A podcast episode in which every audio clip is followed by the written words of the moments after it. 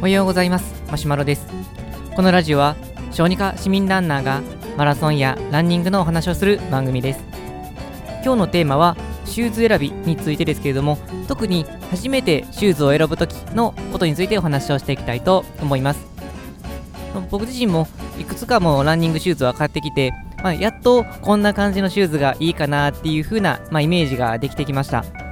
ただ一番最初の時を思い出してみると、まあ、正直どんなシューズを選んでいいのかっていうのは全然わからなかったんですね。まあ、なんとなくこう軽いものがいいのかなとか、まあ、デザイン的にこういうのがいいかなっていうそれぐらいであの、まあ、理論的にというか自分の感覚にこういうことがあってるからこういうシューズが欲しいんだっていうそういうところまで落とし込んだことは全然分かりませんでした、まあ、初めてのシューズ選びなのでそういうものかなっていうところもあるんですけれども、まあ、今から思い返すと最初からこういうシューズを選んでおけばよかったかなっていうところも出てきましたのでそこについてお話をできたらなと思います。で、まあ、結論から言うと究極、まあ、あの買ってみないとわからないっていうことに、まあ、落ち着いてしまうんですけれども、まあ、それだけ言ってしまうともう身も蓋もないので、まあ、なぜそういう、まあ、あの結論に至ったのか。で、まあ、そこに至るまでにどういうところを見ていくのがいいのかっていうことをお話ししていきたいと思います。で、まあ、大まかにこの初心者向けのシューズとかいうのはいろいろ売られていたりするので、まあ、大体それを、まあ、あの履いていれば外れはないかなとは思うんです。でとは言ってもあの人のよって足のま形であるとかサイズであるとか走り方の癖とかいうことはもう全然違いますので初心者向けのシューズって言ったとしてもその初心者向けのシューズのうちどれが合うのかっていうのも、まあ、全然わからなくなります。初心者向けのシューズもあのメーカーによってコンセプトが違いますので例えばこう硬さが全然違うとかサポート力が違うとか細かいところもいろいろ違いがあるので結局初心者向けのシューズの中でもどれを選べばいいのかっていうことが迷ってしまうことになります、まあ、そうなってくると、まあ、結局履いてみないと自分の癖がわからないっていうことになってきてえー、と実際履いてみることによってあここは全然違うなとかお確かにこれはいいなってことが感覚的に分かってくるのでそうしてくると自分にとってどういうシューズがいいのかっていうことを選んでいけるようになるかなというふうに思います、まあ、とは言ってもあの初めて履いたシューズは、まあ、どういうところに注目していけばいいかがわからないと思いますので、まあ、大まかな目安を、ま示しつつ、ま試してみるっていうことをするとより効率的に自分の履きたいシューズっていうのが見つかってくるかなっていうふうに思います。で一番最初に選ぶシューズっていう感覚からすると、ままずは足がそもそもできてない状況があの走り始めの時かなと思います、ま筋肉もまだまだついてないと思いますしで足の,、まあ、あの走る癖もついてないかと思いますのでまずはよりサポート力があるシューズ、まあ、これが大事かなと思います、まあ、これは、えーと、どの,、まあ、あの本とかどのウェブサイトとか見ても書いてあることかなと思います。でその入れたらサポートっていうとまあなんとなく分かった気になるんですけど結局どこをどうサポートしているのかっていうことがなかなか謎でそこの部分をまあお話ししていきたいと思うんですが、まあ、僕の思うサポートっていうのは、まあ、一つは、えー、足首の周りです。え、ー、と、まあ、かかとを入れて、その足首の近くのところ、この部分のがしっかりとあのホールドしてくれるかどうか、ここ一つ大事かなと思います。この足首周りっていうのをしっかりとあの固めてくれていないと、結構ですね、走るときにかかとが動くような感覚になって、自分の力をスムーズに地面に伝えることができなくなってしまいます。でそうすると、もう変な力が入ってしまって、結果、足の故障につながってくるというふうに考えるんですが、最初っていうのはどういう感覚が正しいのかがわからないので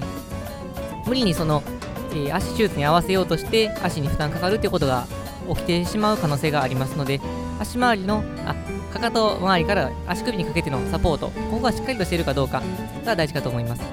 まあ、このサポートしているかどうかっていうのを選ぶ基準としては実際に走ってみて自分の感覚としてカチッとはまってるかどうかっていうこと、えー、ずれる感じがないかっていうこと。これが大事かと思います。で次に大事になってくるのは、まあ、底のソールの部分かなと思うんですが、まあ、よくこう薄底がいいのか厚底がいいのかっていうことがあるあるかと思うんですが僕はあの極端だし薄いか厚いかっていうのは大きな問題ではないかなとは思うんですがただそこで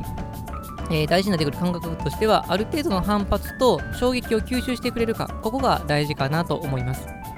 で、まあ、反発で言うとあの柔らかすぎるソールと、まあ、硬いソールをの2つでイメージしていただけると、まあ、分かりやすいかもしれませんが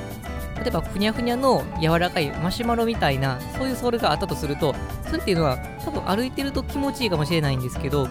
走ってる時に地面を踏み込もうとすると逆にこう沈んでしまうような感じになってあまりうまく走れないと思うんです、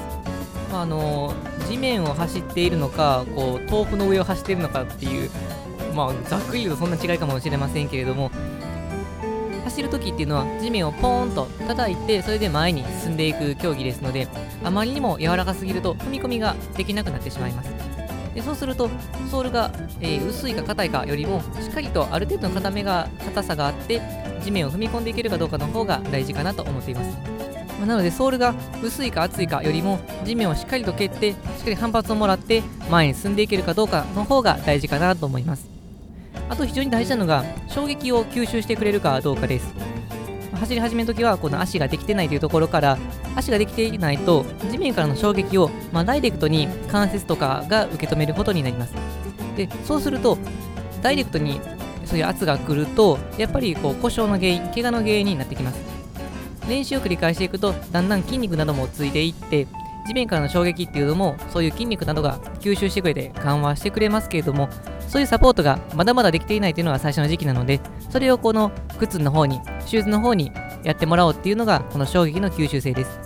これは多くの場合は初心者向けと言われているシューズに備わっているのでこの辺りはどれを選んでもいいかもしれないんですが、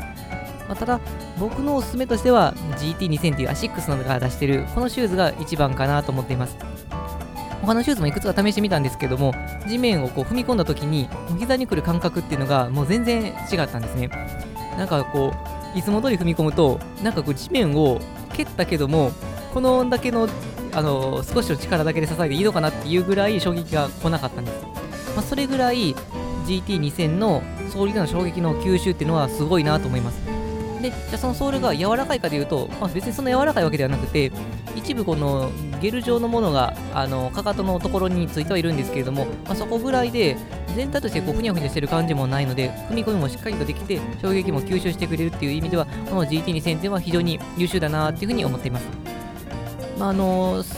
フルマラソン走ろうと思うと若干重みはあるんですけれども、まあ、普段の練習でそれこそハーフとかで走る分には全く問題ないと思いますしまあ、フルでも走れないわけではないので、例えばこの長い距離を走って足に痛みが来るとか、足の底がちょっとヒリヒリするっていうような人とかは、むしろこの GT2000 の方がフルマラソンを走った後のダメージというのは極限まで減らすことができる可能性があるかもしれませんので、まあ、この一度試していただいて、この反発性とかこの衝撃吸収性っていうのはあこういうこと言ってるのかなっていうのをあの知っていただくと嬉しいなと思います。はい、というわけで、今回は初めてシューズを選ぶときの基準としては、まあ、とりあえず履いてみないと分かりませんっていうところから、かといって、それでは分からないので、見ていくポイントとしては、一つは、えー、足首周りのホールド性、あとは反発性と衝撃吸収性、特に衝撃吸収性の方が大事ですよということでお話をさせていただきました。はい、このラジオではこのようなランニングに役立つような情報を日々配信しています。また僕自身はブログや Twitter でも情報を配信していますので、気になった方は概要欄の URL をチェックしていただけると嬉しいです。それでは本日も最後まで聴いていただきありがとうございました。シューズも大事にして今日も楽しくランニングをしていきたいと思います。それではさようなら。